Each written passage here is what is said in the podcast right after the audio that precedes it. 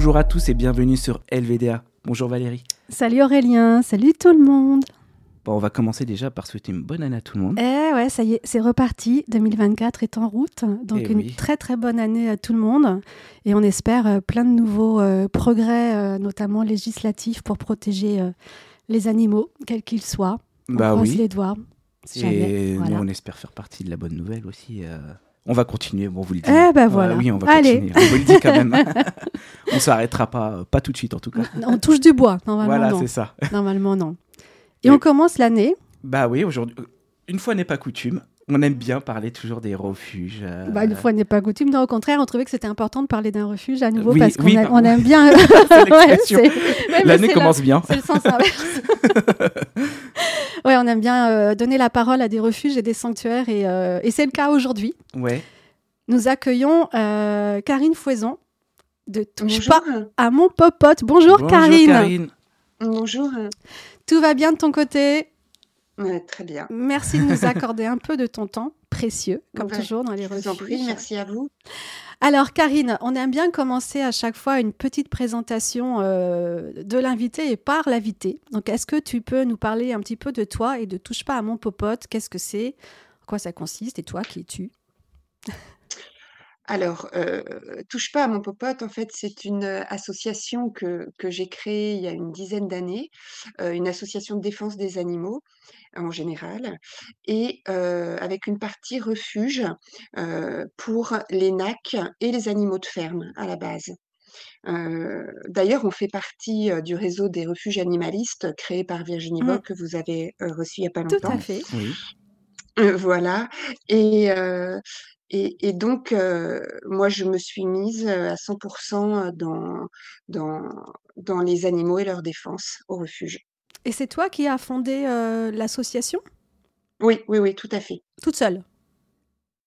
Alors, euh, on va dire euh, toute seule, avec euh, pour être, pour faire une association, il faut être plusieurs membres du bureau. Ouais. Donc, euh, j'ai trouvé d'autres membres du bureau. Euh, on a commencé, on était deux. D'accord. Mais tu t'es lancée, tu as eu le courage de te lancer. C'est ça, ça faisait longtemps que j'avais très envie de me, de me mettre dans la défense animale, mais j'avais un emploi euh, sur, en région parisienne Mhm. et je m'étais toujours dit que à la retraite, par exemple, lors de, de l'arrêt de mon, mon- mon emploi, eh bien, je, j'ouvrirai un refuge pour aider les animaux. Et c'est ce que tu as Et j'ai fait? eu la possibilité, Voilà. exactement, d'arrêter de travailler plus tôt et de monter mon refuge. Et alors, tu l'as installé où ce refuge? Alors, il est à Salbeuf, en Gironde. D'accord.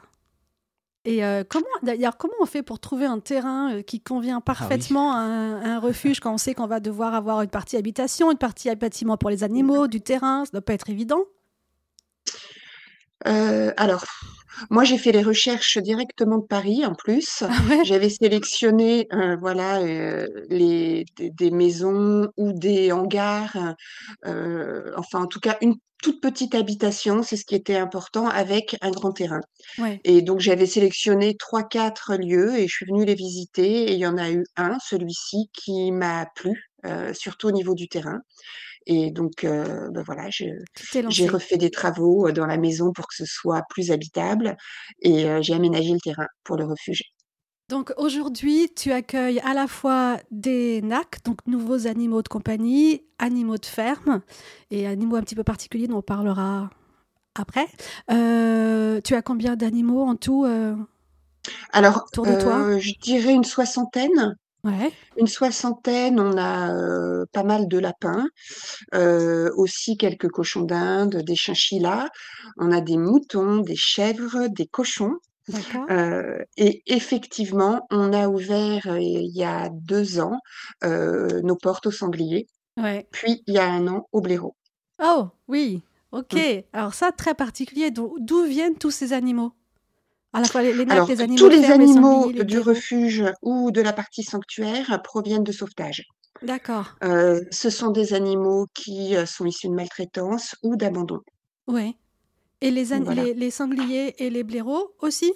Ce sont des Alors, sauvetages? Comment ça se passe? Euh, ce sont des sauvetages, oui, oui, bien sûr. Euh, alors, c'est un petit peu particulier, heu, les sangliers parce que, heu heu, il y a quand même des des des ré une réglementation qui régit, Oui. cette espèce ainsi que les blaireaux d'ailleurs, enfin tous les animaux sauvages, non domestiques. Alors moi, je peux parler tout particulièrement des sangliers parce que et des blaireaux parce que ce sont eux que je connais, Mmh. mais la la loi n'est pas tout à fait la même pour pour tous, Mmh. mais donc on doit faire un peu attention effectivement à ce qu'on fait. J'ai je vous êtes le le le le seul refuge en France à avoir autant de enfin, à même à avoir, le l'habilité, heu, que je sais pas comment on dit exactement de d'accueillir. Ouais. Des des sangliers, c'est ça, non? Plus alors non, plus exactement, on est le 1er sanctuaire pour sangliers de France, D'accord. heu, D'accord. avec avec cette reconnaissance du terme sanctuaire refuge, oui. OK. C'est-à-dire que pour être précise, heu, en fait, il existait d'autres établissements avant le mien qui qui accueillaient aussi des sangliers, mais sous l'appellation d'élevage. Parce Ah. que c'est, heu voilà, c'est ça. En Mmh. fait, c'est la loi du 30 novembre 2021 visant à lutter contre la maltraitance animale qu'on a parlé, nommé les sanctuaires refuges dans le code de l'environnement et donc j'ai été une des 1res à pouvoir bénéficier de cette reconnaissance pour les sangliers. Donc avant, on était c'est obligé assez d'a important. oui, donc c'est récent? C'est récent et heu et c'est surtout essentiel pour moi et pour les autres qui ont pu se Mmh. se faire appeler, heu, sanctuaire depuis cette loi, heu, parce qu'on est en on est en aucun cas un élevage. Il y Mmh. a absolument pas de reproduction, Mmh. absolument pas de de de comment dire? Tous les animaux sont stérilisés. Moi ici, on n'est pas ouvert au public. Enfin, il y a vraiment aucune notion d'exploitation. Voilà, c'est ce que je voulais dire, de de l'animal, que ce soit les animaux NAC, animaux de ferme ou heu, les les sangliers et et le et et le blaireau, parce qu'on en a qu'1 pour l'instant. Ouais et heu, donc j'imagine que pour accueillir des sangliers, il faut un terrain, spécial, assez grand, hyper sécurisé. Ils doivent pas se mélanger avec les autres animaux? Alors, heu, c'est ça. En fait, heu, pour accueillir les sangliers, c'est un petit peu particulier parce qu'il faut des autorisations. Il faut, heu, dans mon dans mon cas, il faut avoir, obtenu un certificat de capacité pour, sanglier et donc Ouais. pour blaireau aussi, Ah. heu et avoir demandé des autorisations d'ouverture d'établissement par la DDTM. La la DDTM, en fait, c'est un un service de la préfecture. C'est la direction départementale des territoires et de la mer. Ouais. Alors de la mer, parce que nous, on a la mer, mais il y a Ah oui, d'autres, d'accord. Voilà Pas très loin, ouais, et c'est vrai que c'est, encore une fois, très réglementé. Moi, j'ai la chance d'être dans un département où les services de la préfecture sont ouverts et à l'écoute des demandes. Mmh. Donc les agents, sont venus vérifier les installations, les mesures sanitaires, puis m'ont donné l'autorisation. Il se trouve que malheureusement, je sais que dans d'autres départements, c'est beaucoup plus fermé et Mmh. les services de la préfecture ne se montrent pas du tout à l'écoute des défenseurs des animaux. Heu, je le dis parce que c'est extrêmement regrettable car, heu, les sanctuaires, heu, comme le mien sont vraiment trop rares. On en a besoin et et et et et en plus, dans les cas que je connais, ils respectent vraiment la réglementation. Donc c'est vraiment dommage qu'ils obtiennent pas leurs autorisations. Et qu'est-ce qui explique qu'on leur bloque comme ça l'autorisation? Qu'est-ce qui fait peur aux Oh, j'ai ma autorités? petite idée moi déjà, mais Vas-y. bon, je Oui. Pense que laisser les Karine préfets et tout ça, ça doit être des chasseurs, des trucs comme ça, je pense. Mmh. Et les Ah, chasseurs, parce généralement, ils je aiment sais pas pas avoir si ça, tu quoi. accueilles, Ouais. heu, 1, 2, 3 sangliers, ça va pas je Ouais, sais bah pas, bon, Karine, qu'est-ce que tu sais, tu sais un peu plus, toi?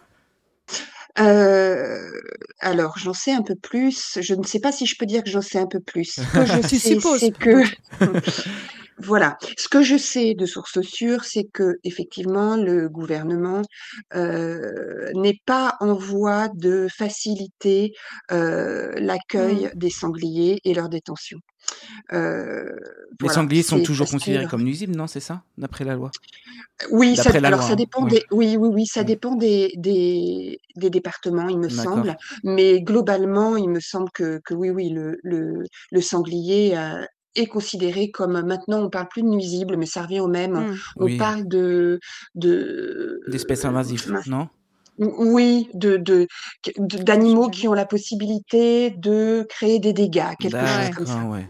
Je me Alors qu'il y, a... des y a élevages et des gens qui les relâchent pour les chasser derrière. Bon, bref. Oui, Mais, euh, mais alors, Voilà, non, c'est vrai, c'est vrai que c'est un, vrai débat qui peut Mm. durer des heures et des heures. ouais. Euh, j'essaie de pas trop m'engouffrer euh, Ouais, là-dedans ouais, ouais. parce que euh, euh, voilà, parce que euh, moi, dans ma position, je ne peux aider malheureusement que euh, les marcassins et les sangliers imprégnés. D'accord. Donc euh, euh, Donc attends, on va peut-être préciser pour nos auditeurs que veut dire Alors, imprégné. Et oui, imprégné, en fait, euh, c'est, ça veut dire que l'animal a été sauvé par euh, les mains de l'homme et du coup, il a identifié son sauveur comme, euh, euh, comme sa mère ou comme euh, l'objet de, de, de son amour. Et donc, il devient dépendant et, et on peut mal- malheureusement plus le remettre dans la nature. D'accord. Euh, Il ne saurait pas donc, survivre dans la nature et re- reprendre sa vie vraiment exactement. sauvage. D'accord. Exactement. Et c'est le cas tout particulièrement euh, des sangliers, qui est euh, une des espèces dans mes recherches les plus imprégnables, malheureusement, les plus sujets à l'imprégnation euh, humaine.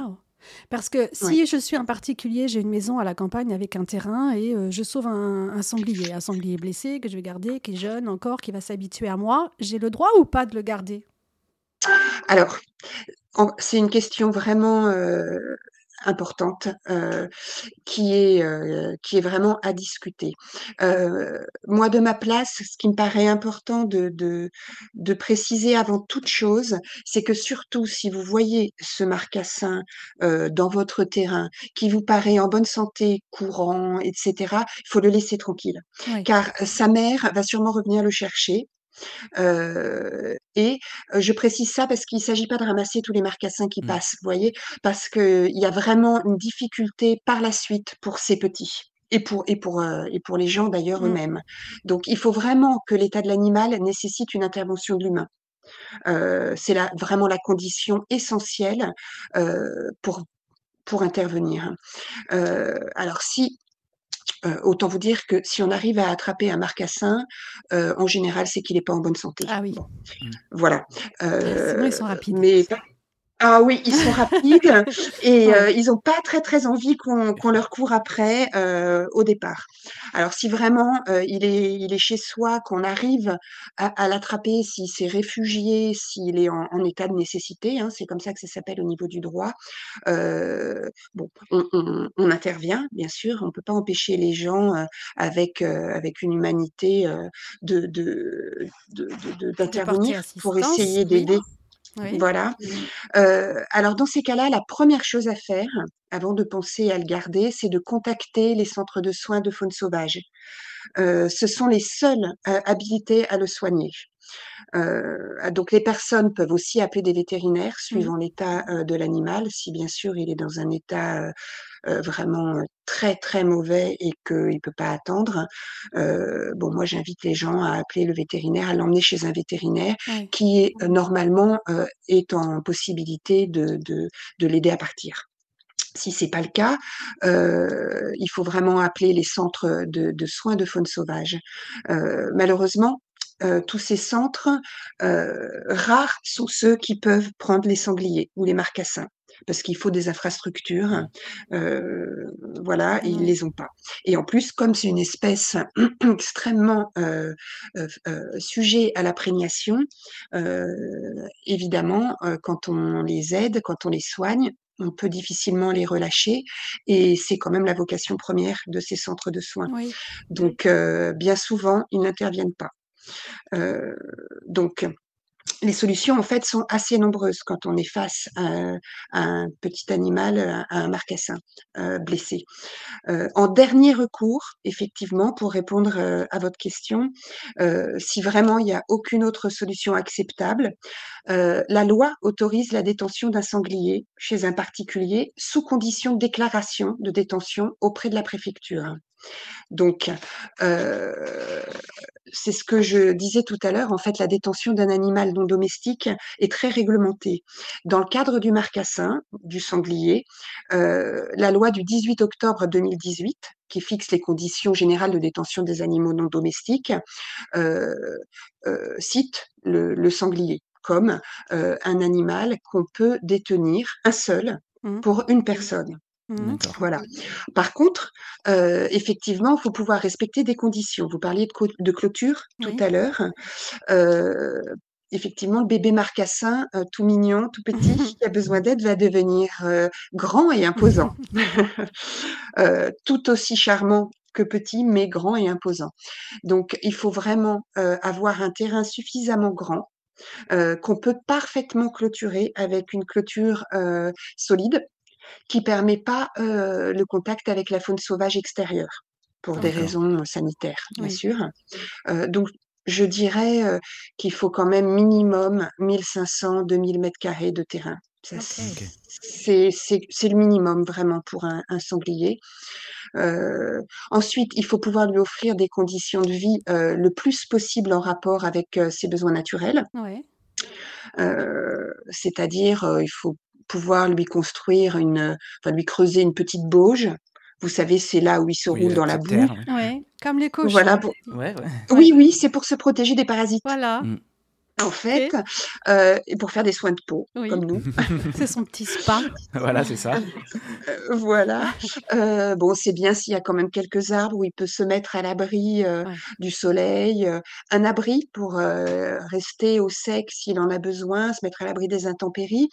Voilà, bon, parce qu'effectivement, ça n'a aucun intérêt de sauver un animal de la mort, heu, si c'est pour lui faire vivre une vie dans laquelle Ouais. il sera malheureux, dans un espace trop petit, heu, et cetera. Donc heu, voilà, donc c'est vraiment important de s'informer au maximum pour, pour répondre à ses besoins au mieux. Il faudra aussi chercher un vétérinaire qui acceptera d'identifier et de stériliser cet animal. Ah oui. Et Ah oui, oui. donc en général, ce sont des vétérinaires, qui font du rural, par Mmh. Heu, et autant vous dire qu'ils ne sont pas, heu, si fréquents, si nombreux qu'on peut le penser. Oui, en après avoir interrogé plusieurs refuges et sanctuaires, on sait que Mmh. c'est assez difficile effectivement de Mmh. trouver des vétérinaires qui connaissent bien tous ces animaux qu'on ne soigne pas forcément habituellement. Heu, Exactement.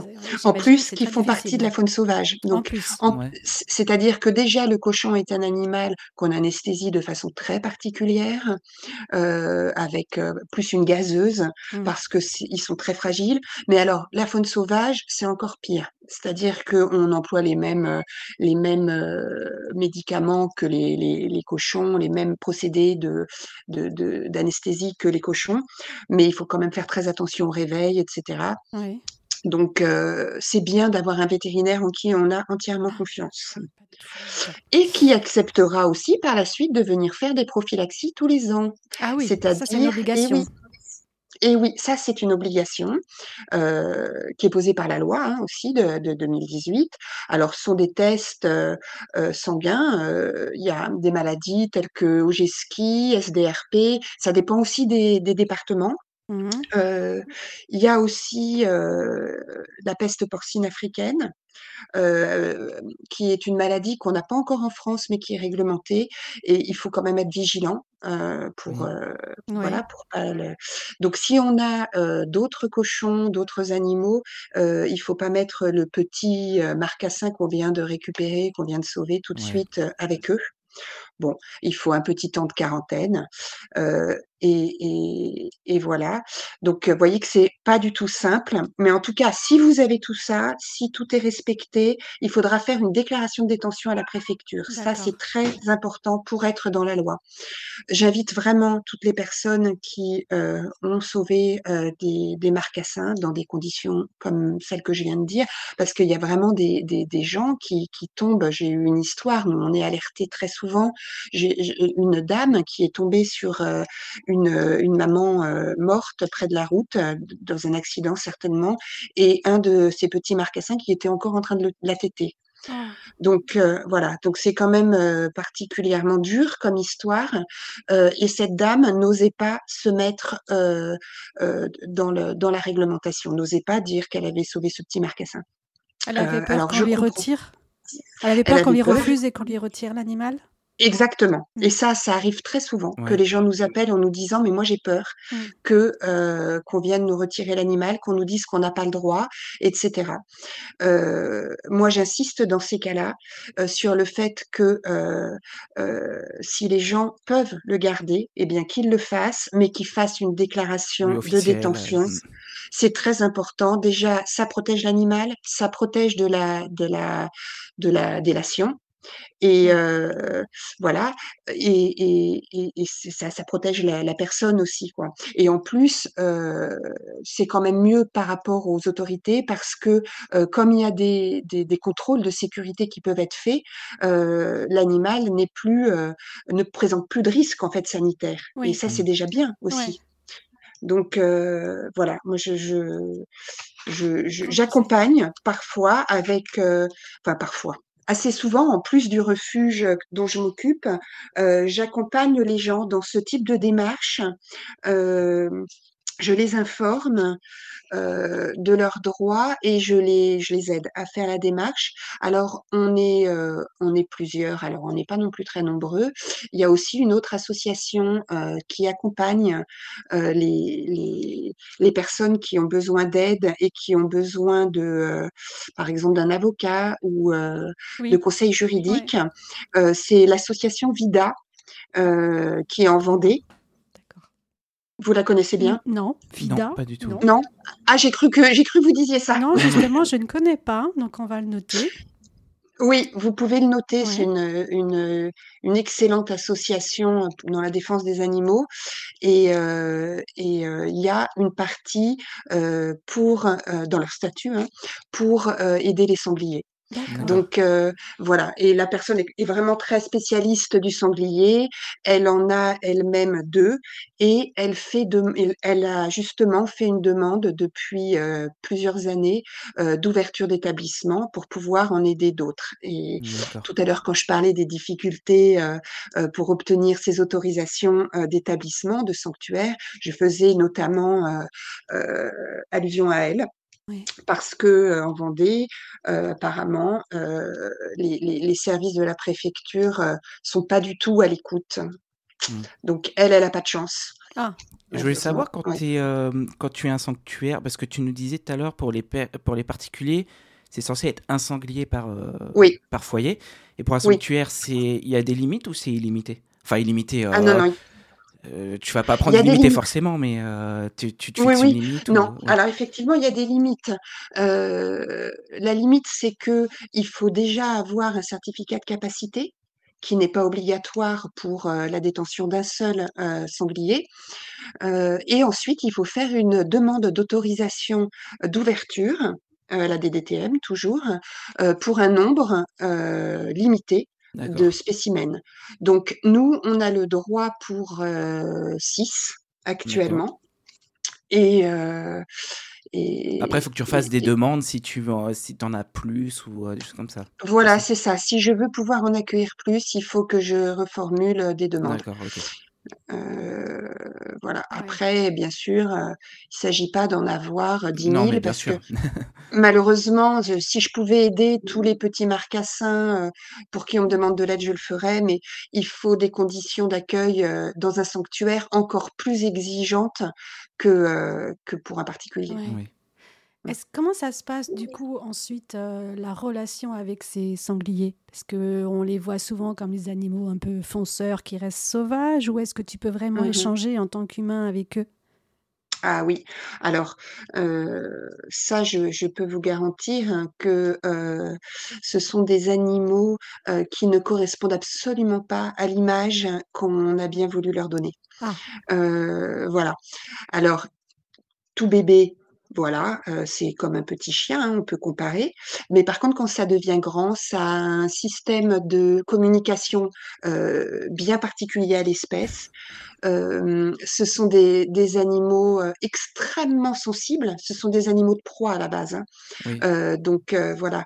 Ce sont des animaux, alors qui gardent leur instinct sauvage, c'est-à-dire qui vont rester plus craintifs, on va dire, que des cochons, par exemple, plus alertes aussi que des cochons.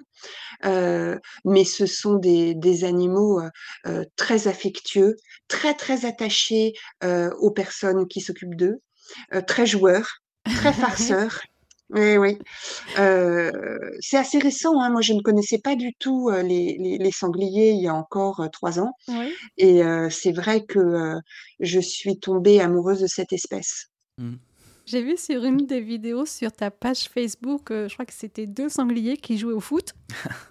Oui, oui, c'est ça. Mais en fait, ils sont très très joueurs. Et euh, alors euh, là, il s'agit de Colombine, qui est euh, la petite dernière, qui est arrivée au refuge, qui est encore jeune et qui joue, oui, comme une petite dingue au football, avec un gros ballon, avec Scooby-Doo, ah! qui est son aîné de, de, quelques mois. Ensuite, ils, sont, ils restent. donc, tu disais que tu en as cinq, c'est ça actuellement? On est six. Six. Et ils s'entendent bien entre eux? Ils sont tous ensemble? Pas, ils s'entendent pas forcément tous bien entre eux, malheureusement. Euh, j'en ai quatre qui s'entendent bien, très bien, qui vivent ensemble. Euh, et euh, j'en ai deux, donc bah, justement le petit Scooby-Doo qu'on voit sur la mmh. vidéo avec Colombine, qui sont séparés parce que Scooby-Doo, je pense, est certainement dominant et il ne s'entend pas avec les autres. Est-ce qu'il y a un rapport de hiérarchie qui s'établit euh, entre les différents sangliers, comme souvent? Oui. D'accord. Oui, oui. Ah oui, oui, ce sont des, même dans la nature, hein, ce sont des sociétés mmh. matriarcales. Et euh, il y a ah, une. Ah oui, oui. Mmh. Il y a une, une, une mère de tête qu'on appelle. C'est la mère euh, qui, qui est la, quasiment la seule à faire des bébés dans la nature. Hein. et ah. elle est suivie en général de deux ou trois mâles reproducteurs et, de ces petits sur plusieurs générations pour ça qu'ils peuvent être des, ça peut être des compagnies qui sont très grandes, mais ça ne veut pas dire que toutes les femelles vont se reproduire. Et c'est en ça d'ailleurs que c'est très intéressant quand on, quand on se penche un petit peu sur la régulation du sanglier. Je, bon, j'avais décidé de ne pas en parler, mais puisque ah. on est sur le sujet, je vais dire deux mots. Oui. en tout cas, ce sont mes convictions personnelles qui, qui m'engagent moi, mais qui engagent aussi un certain nombre de chercheurs de chercheurs, pardon. le, quand on parle de régulation par la chasse des sangliers, on se rend compte que bon, ça, il faut pas être chercheur pour se rendre compte qu'effectivement, ça fonctionne pas du tout. Mmh. Mais en plus, il y, a il y a un bouquin très bien qui a été écrit qui s'appelle Sanglier euh, qui par ma TV, quelque chose comme ça le, nom de, mmh. et qui en parle mieux que moi. Mais pour vous résumer, on se rend compte en fait que euh, la mère de tête euh, va mener sa compagnie tout, tout au long de la vie qu'on voudra bien lui laisser. si jamais cette mère de tête est tuée, par exemple, dans une battue ou peu importe par un chasseur, euh, eh bien, euh, il va y avoir une désorganisation complète de la compagnie. Toutes les petites laits euh, qui suivaient la maman qui vont être en âge de, de, de procréer vont avoir les hormones qui vont être au taquet. C'est-à-dire que plutôt que d'avoir une mère de lait qui va faire une à deux portées par an. Euh, on va avoir des petites laits qui vont se retrouver euh, fécondes dès euh, 5-6 mois et toutes en même temps. Donc, je ne sais pas si vous voyez le nombre ah de... Ah voilà, ça va, ça, va multiplier encore plus euh, le nombre de sangliers. Ah, c'est intéressant ça. Oui, oui, oui. Ce, ce, livre est vraiment très bien. Euh, oui, c'est vrai que c'est pas quelque chose qu'on sait quand on se penche pas sur le problème. Et en plus, donc si je peux euh, en rajouter une, une, petite couche, cette compagnie qui va être totalement désorganisée ne va pas rester en groupe. Tout le monde va partir paniquer dans tous les sens, et c'est là où ça va créer des accidents de la route. C'est là où des petits marcassins vont être retrouvés dans des jardins. c'est pour ça que nous, c'est un peu compliqué pour nous de, mmh. De, de, vivre avec ça parce que du coup, on, on, pense que euh, ces petits marcassins et, et, les gens sont mis en difficulté à cause de comportements de, de ce type. Tout à fait. Une, une portée de, de marcassins, ça, peut, ça va de combien à combien? Alors, ça peut aller jusqu'à 8, 10. Euh, ah mmh, Sacrée famille. C'est ça. Ouais. C'est ça, c'est ça. Et alors, les mâles, qu'est-ce qu'ils font dans, un- dans, dans, dans ce milieu matriarcal? Ils vivent quand même à côté de, des mamans Ah oui, oui. Oui, oui, oui, ils accompagnent euh, et quand ils accompagnent ben, donc euh, le, la famille et euh, quand euh, ils sont eux en âge de procréer aussi, parfois, souvent, ils partent à la recherche ben, d'une autre famille. Il n'y a pas de, il a pas très peu de, de consanguinité euh, chez les sangliers. C'est bien fait, voilà. Ah bah C'est oui. Certainement ce qui en fait euh, des, dur. des- des animaux très intelligents. Mhm. Oui. Donc en fait, ils vivent un peu en groupe. euh, la, la, la- Totalement en la- groupe, oui. la- comment on dit déjà la ma- Madame Une sanglier? compagnie? la, La compagnie? La compagnie, ça c'est le- l'ensemble. On dit une compagnie de sangliers? Oui. Et la, et, la, et la femelle sanglier, son nom, elle a un nom À la mère de tête. La mère de tête. Voilà. euh, donc ils vivent tous ensemble. Après, Oui. les, les petits grandissent et, et restent ou, ou commencent à partir chercher leur territoire, c'est ça? Oui. et, C'est ça, les mâles, euh, oui. et au moment où les mâles commencent à vouloir se reproduire, là par contre ils partent pour aller chercher Oui. euh, Bah, euh, Voilà. Pour faire chercher chercher femelles. Voilà. C'est ça. D'accord, ok. Et Mm, ils mm, peuvent mm, mm. parcourir beaucoup de régions différentes ou ils restent quand même à peu Je- près dans la même zone, tu sais? Alors, euh, moi, ce que j'ai pu euh, constater, mais oui, a priori, ils peuvent euh, parcourir énormément de territoire. Mais en tout cas, moi, ce que j'ai pu constater, c'était que le sanglier était quand même assez territorial. D'accord. Donc, alors peut-être que leur territoire est immense. Oui. Vous voyez, mais bon. Après ça, je, moi, je m'y connais pas suffisamment pour euh, affirmer Ouais, ça. ouais. Je m'y connais plus de- pour les, les sangliers, on va dire imprégnés, Oui. ceux qui ont été sauvés. Et on, a différentes espèces de sangliers en France ou c'est à peu près partout la même? En tout cas, je pense qu'on a différentes, euh, oui, sortes de sangliers suivant la région euh, d'où ils arrivent. Euh, oui, j'ai constaté euh, très souvent qu'il y avait des gros sangliers, enfin grands sangliers, un peu triangulaires, plus dans le nord de la France.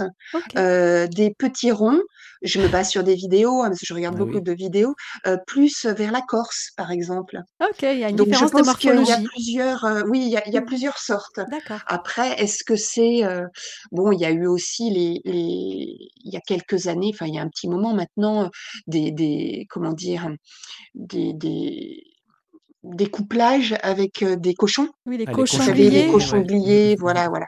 Il y a, il y a, il y a de, il y a de nombreuses années. Donc euh, peut-être que c'est, Mm. c'est aussi les restes de Ça. Je, je, je, je sais pas. D'accord. mm. On arrive euh, malheureusement euh, vers la fin de notre ouais. entretien déjà, ça file à une vitesse.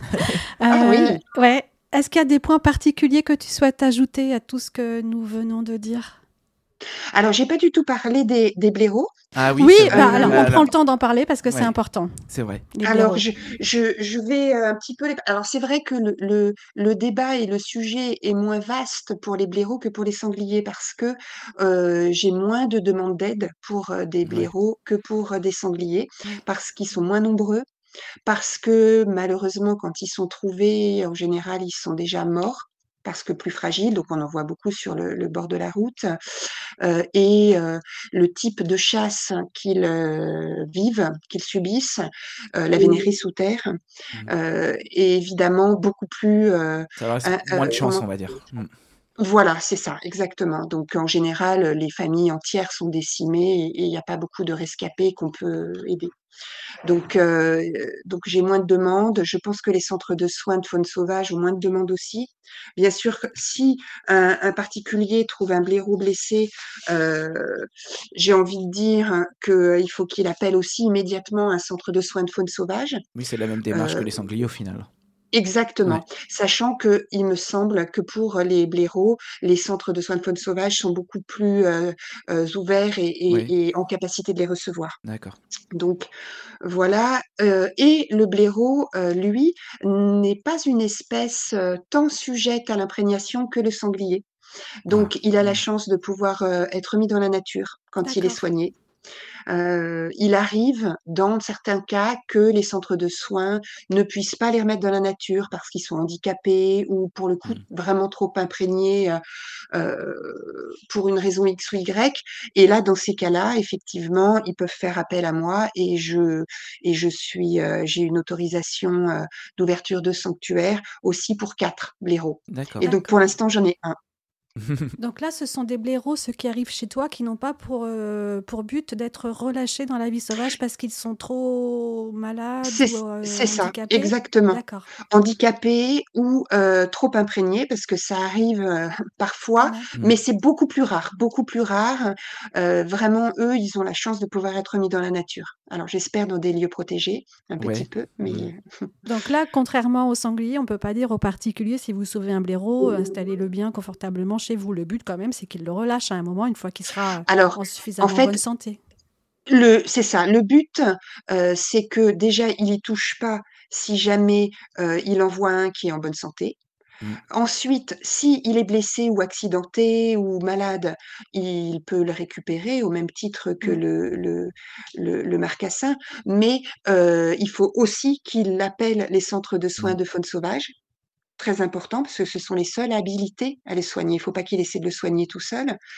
Euh, voilà. Et la plupart du temps, le particulier n'est pas du tout, du tout amené à pouvoir garder l'animal. Mm. En plus, la législation pour les blaireaux, me- je crois qu'elle est, je m'y connais un petit peu moins, mais je crois qu'elle est différente et qu'il faut une capacité dès le premier euh, spécimen. D'accord. Ah oui. Donc, euh, la loi n'autorise pas, c'est à vérifier, mais il me semble que ça n'est pas comme pour les sangliers où la loi, pour l'instant, autorise euh, la détention euh, d'un sanglier pour une personne. D'accord. Voilà. Et on n'a pas parlé donc des animaux de ferme que tu accueilles aussi. Tu, tu as quelles espèces euh, Alors, euh, je l'ai dit au début, en fait, on a des les Les nacs, des ah, chèvres, des pas. chèvres, Oui, bah, excuse-moi. les chinchillas. Bon, là, c'est les nacs plutôt.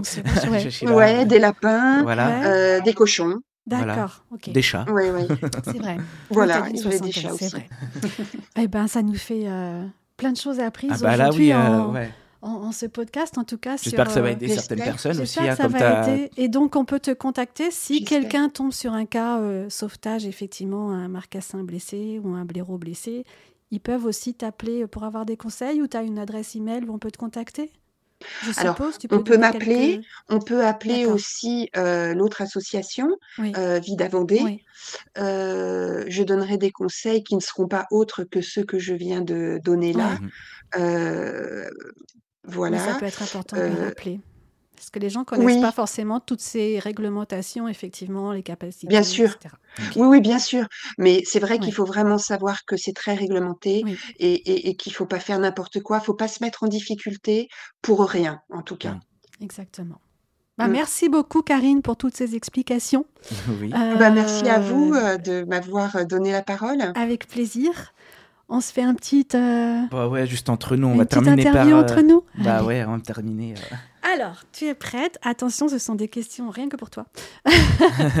Alors, tu... euh, Non, je pose la première. Allez. Vas-y, pose la première. Alors, la première question, qu'on s'était mis de côté, côté, quel est le prénom le plus étrange que tu aies jamais donné à un animal? Un prénom un petit peu marrant. Bah déjà, Scooby-Doo Euh, pour un sanglier, c'est pas mal. Oui, c'est vrai. C'est vrai euh... ben, Je sais pas si c'est pas Popote, Popote. justement. Ah bah oui, ah, c'est vrai. Le nom. oui. Le nom de. Le nom de mon association, oui. Alors, qui est Popote, Popote. c'est un- Ah, Popote, c'était euh, un lapin que j'ai eu euh, avant même d'avoir euh, l'association, euh, que j'ai eu pendant dix ans. C'est le déclencheur en général, hein, euh, nos, animaux comme ça. Ouais. C'est possible, c'est possible qu'il ait créé chez moi une passion du lapin à l'époque et que c'est pour ça que j'ai eu envie d'ouvrir euh, le refuge pour NAC euh, à la base. D'accord. Ah ouais, bon, on Mm, mm, comprend. Hein. On Bah oui, oui, on comprend, nous, les lapins. Ouais, ouais, ouais. Ah, alors, un, un gros bon. Ah, bah oui, on en a eu aussi. Oui, oui, on en a eu. oui. Ouais, on adore les lapins. Ah on oui. en a sauvé aussi. Ouais, ouais, Ouais. tout à fait. Qu'est-ce que c'était comme race? Vas-y, toi. Ah bah moi, je sais pas du tout. Hein, euh, la Toi, race que c'était un c'était. Moi, c'était... euh, Attends, je vais te montrer, parce qu'il y a la tasse. C'était lui. C'était un petit lapin nain. Il était petit. hein? Oui, Ouais, oui, c'est un c'est- petit ça, c'est un lapin. Euh, C'est un lapin qu'on voit dans des élevages, tu sais ça. C'est euh, Oui, quand oui. tu vas, euh, quand tu vas, comment ça s'appelle, à... au salon de l'agriculture, t'en vois des comme ça, tu sais, ces lapins que tu Ah manges. oui, là. Ouais, c'est Ah gros alors. Non, ils sont petits. Enfin, si tu vas au salon de l'agriculture, tu les vois malheureusement ceux-là. Ah d'accord. Voilà. Et Hmm. moi, j'ai sauvé. euh, Toi, c'était plus gros, de- toi. Bah, j'ai eu, j'ai eu des lapins nains.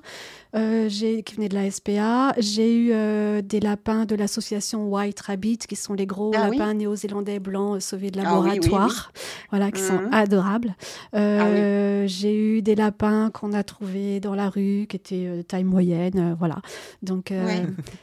plusieurs. Voilà. Il y en a eu, quoi. Il y en a eu plusieurs, ouais. Moi, ma première passion pour les lapins, ça a été les, euh, les géants papillons.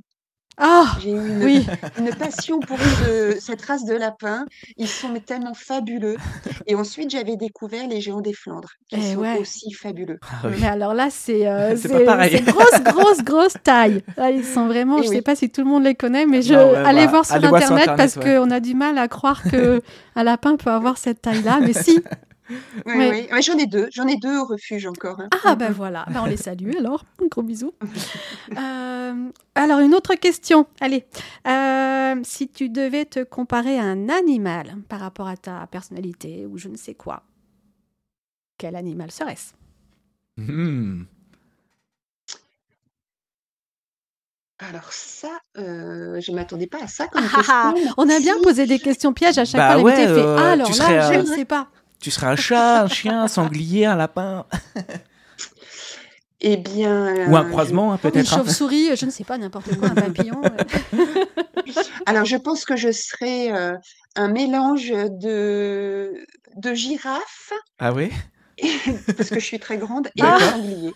D'accord. Et de sanglier. Au niveau du caractère, au niveau du caractère, euh, je, je, je, suis très très proche du sanglier, je pense. D'accord.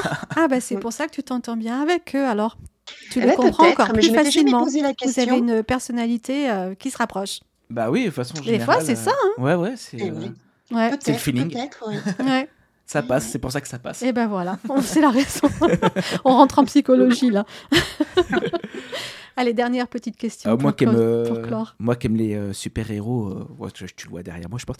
Euh, Oui, si tu avais un super pouvoir, ça serait lequel? Ah. En général, on en veut plusieurs, donc il faut en choisir un. Ouais, ah, c'est dur ça. Ouais. Je veux dire, si tu veux être un super-héros, c'est plus facile. Tu dis Superman comme ça, c'est un, t'as un peu tout, quoi. Tu sais un peu tout faire. mais euh, Toi, tu les connais bien. mais- mais euh, sinon. Un super pouvoir. Il faudrait que j'ai un super pouvoir, euh, un super Voler pouvoir. invisible. Ou pour aider le euh, refuge, les animaux, je sais pas. Ouais, euh. je sais pas. Ou comme, comme, euh, comme Batman, euh, riche. Comme ça, tu peux faire ce que tu veux. c'est ce qu'il dit tout le Le temps. super moi. pouvoir, avoir beaucoup, beaucoup d'argent. Ça Comme te ça, je permet de fais faire plein de choses. Voilà. En fait, j'aimerais avoir le pouvoir de le pouvoir de sauver tous les animaux euh, Ah, Ah, bah, ouais. ça. que je souhaite et qui en ont besoin. Ça, c'est vrai. Mm. Eh ben, c'est un très beau super pouvoir, ça. Ouais, ouais. Nous, on approuve. D'accord. Merci beaucoup, Karine. Bah C'était un vrai plaisir de discuter avec toi, d'en apprendre, apprendre plein de choses. Euh, bonne année à toi et Ah bah à oui, tous les animaux année. de Touche pas à mon popote. Merci beaucoup, bah, vous Que tout le aussi, monde hein, se bonne porte année. bien. Merci Ah, tu bien. sais ce que j'ai envie là, vite fait, euh, deux secondes. Ça, ça, ça, c'est plus pour ceux qui vont nous regarder. euh, j'ai envie que tu nous montres euh, ce qu'il y a derrière toi. Tu sais, qu'on montre euh, comme ça. Là, ça sera pour les réseaux. Il faut s'abonner aux réseaux si vous voulez voir ce qu'il y avait derrière. Voilà. Alors, alors, Pour montrer que voilà. je ne sais pas si on la si voit. on la voit. Oh, oh, alors En nous au début on a cru que c'était un coussin, donc non ce n'est pas un coussin parce que c'est un peu flou. Je vous la montre mieux. En fait, En train de faire dodo. Ah, Lola est, est une feignante. En ce moment. Elle a l'air Elle bien. n'arrive pas à se lever. Et donc là, elle dort près du feu. Et oui, Voilà. elle est soirée canapé pour ceux qui nous écoutent. Et ceux qui voulaient voir, bah, fallait aller sur les réseaux sociaux et puis vous aurez vu Et ça. oui, On alors, mettra une petite oui, vidéo sur Lola les a, une histoire un peu particulière. Elle est plus fragile que les autres au Ouais. niveau de la santé. Et c'est pour ça qu'elle a des privilèges que les autres n'ont pas. Ah les autres Mais- ne peuvent pas venir sur le canapé. Non, ah non, non, ah non, parce que sinon je m'en sors Ah bah là, euh, t'imagines là Euh. s'il y en a cinq euh, comme ça qui viennent d'un coup. Voilà. Les uns après les je autres. ne m'en sortirai pas. Les Ah gens oui. ce privilège-là, ils ont, euh, ils vivent comme des vrais sangliers dans des parcs euh, d'un peu plus d'un ou deux hectares et, et, et ils jouent, ils sont ensemble. Il faut savoir que Lola, normalement, il va la journée, toute la journée euh, aussi. D'accord. Après, bon, suivant le temps, je la Voilà. laisse dormir près du feu le matin. Elle a un petit privilège pour Et la bah, sieste. voilà. Et bah, c'était le petit ça. privilège aussi pour ceux qui nous suivent comme ça aussi de voir ça. Eh ben superbe. En Eh tout ben, cas, très bonne année à à, tout le monde et on se retrouve très vite le mois Et prochain. oui. Merci Karine. Au revoir. Ciao le monde. ciao. Merci, au revoir.